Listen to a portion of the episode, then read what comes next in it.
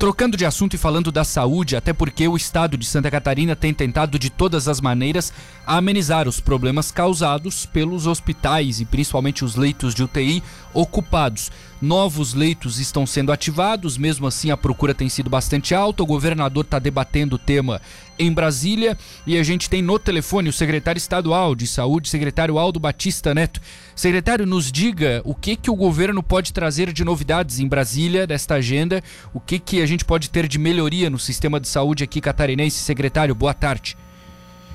É, boa tarde, Matheus Aguiar. Boa tarde a todos que nos ouvem na Rádio Cidade. Eu, inclusive, falo com vocês nesse momento, estando aqui em Brasília. Sim. tive a oportunidade de participar juntamente com, com o governador e sua, e sua equipe na reunião com, no Ministério.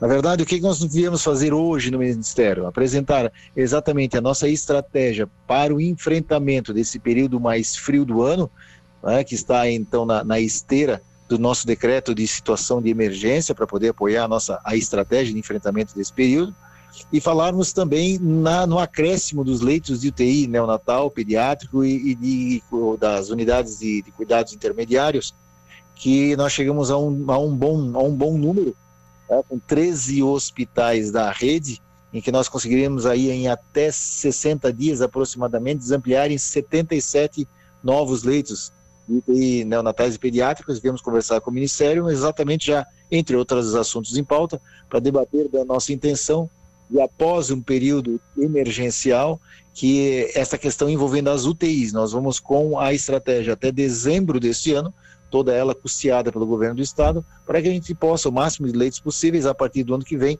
ter então habilitados junto ao Ministério. Tá? Então foi uma fala nesse sentido. Tivemos uma pauta envolvendo termo de cooperação técnica para troca de informações digitais, é, as portarias de habilitações de novos serviços do, do Ministério.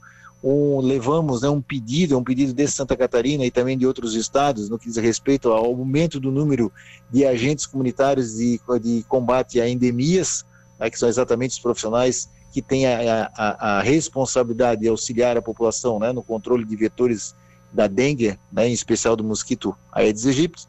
Aí também falar um pouquinho sobre a, a, situação da medicação e sobre essa estratégia das UTIs. Então, foi a pauta de hoje, conversando com o Ministério, tá, principalmente da nossa intenção de mantermos o máximo de UTIs é, habilitadas no Ministério a partir do ano que vem. Não tem sido é, rotineiro isso, não é, secretário? O senhor não estava no comando da secretaria em outros anos, mas eu não lembro, assim, pelo menos na história recente, um problema tão grande assim que, que, que foi causado nas UTIs. Essa situação da dengue acabou é, ampliando ainda mais o problema, não é? É, Matheus, é, existe para números de UTIs neonatal né, e pediátrico, existe um cálculo feito pelo, pelo Ministério da Saúde, que ele refere inclusive a quantidade de, de, de, de crianças nascidas vivas, para você ter uma ideia desses números. E Santa Catarina sempre teve bem próximo daquilo que é uma exigência nacional. Uhum. É, é importante a oportunidade de a gente conversar, Matheus, para deixar bem claro para a população. Né? Eu tenho ouvido de muitos especialistas de que ah, Santa Catarina sempre viveu essa situação.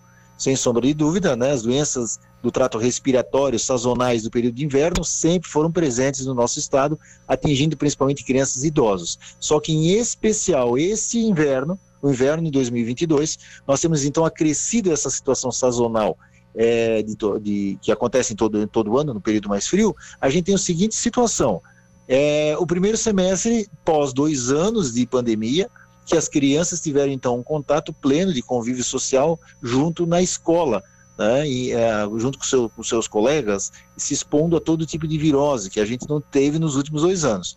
Um outro ponto que nos chamou muita atenção, fica inclusive já antecipada o nosso pedido para a população, é a retomada do seu esquema vacinal. Santa Catarina nunca vacinou tão pouco nós nenhuma, nenhuma das vacinas nós passamos de 30 a 40%, e nós estamos falando de sarampo, nós estamos falando de poliomielite, de, de vacinas que já estão há décadas no plano nacional de imunização, e, infelizmente, vacinamos muito pouco e o reflexo disso estão nos leitos de UTI.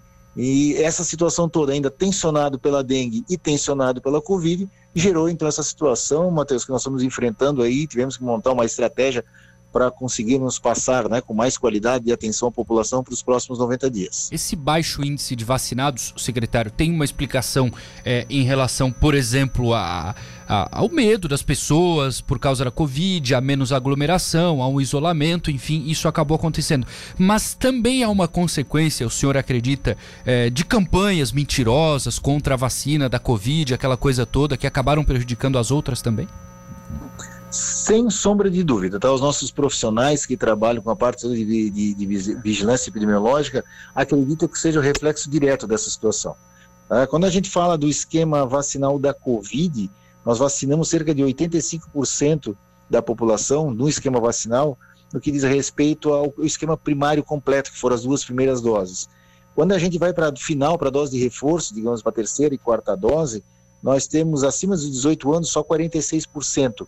Tá? Então as pessoas deixaram, como acreditamos como a Covid arrefeceu um pouco, a gravidade dela deixou de ser tão, de tão, tão importante, né? As pessoas procurarem tanto leito de UTI e termos aí uma questão de, de, da mortalidade tão intensa, isso tudo é, baixou a guarda e as pessoas deixaram de vacinar. O adulto que, se não, que não se vacinou, que negou essa situação, também não vacinou seus filhos. E por, por reflexo disso, nós acreditamos que dele também não foi vacinar o esquema vacinal já posto no Brasil. Então, ele é um reflexo, digamos assim, secundário da negação da, da, da vacina da, da Covid, que infelizmente expôs né, as nossas crianças numa situação que nós estamos é, encontrando agora. Tá? Então, essa é um conjunto de fatores, é, Matheus, que traz esse período aí mais frio, né? Nós temos que ter um, um cuidado bem por isso o Estado, né, foi, foi a Secretaria de Estado junto com, com o Conselho de Secretários Municipais, de, de, de saúde, juntamente com diretores da, da nossa rede hospitalar própria, montamos a estratégia, né? Três pontos importantes próximos 90 dias: ampliar a estratégia de vacina dos municípios, ampliar a atenção à saúde básica nos, nas unidades, nos postos de saúde do município e ampliar naquilo que for possível de forma muito responsável responsável os leitos de UTI neonatal e pediátricos. Né? Então, está dentro dessa estratégia, o Estado é parceiro, vamos entrar aí com um reforço financeiro do Estado para os municípios, ampliar vacinação, enfrentamento à dengue, postos de saúde e nós com os leitos de UTI e vamos ver como vamos procurar né, passar de uma forma mais segura esse período mais frio do ano. Pois não.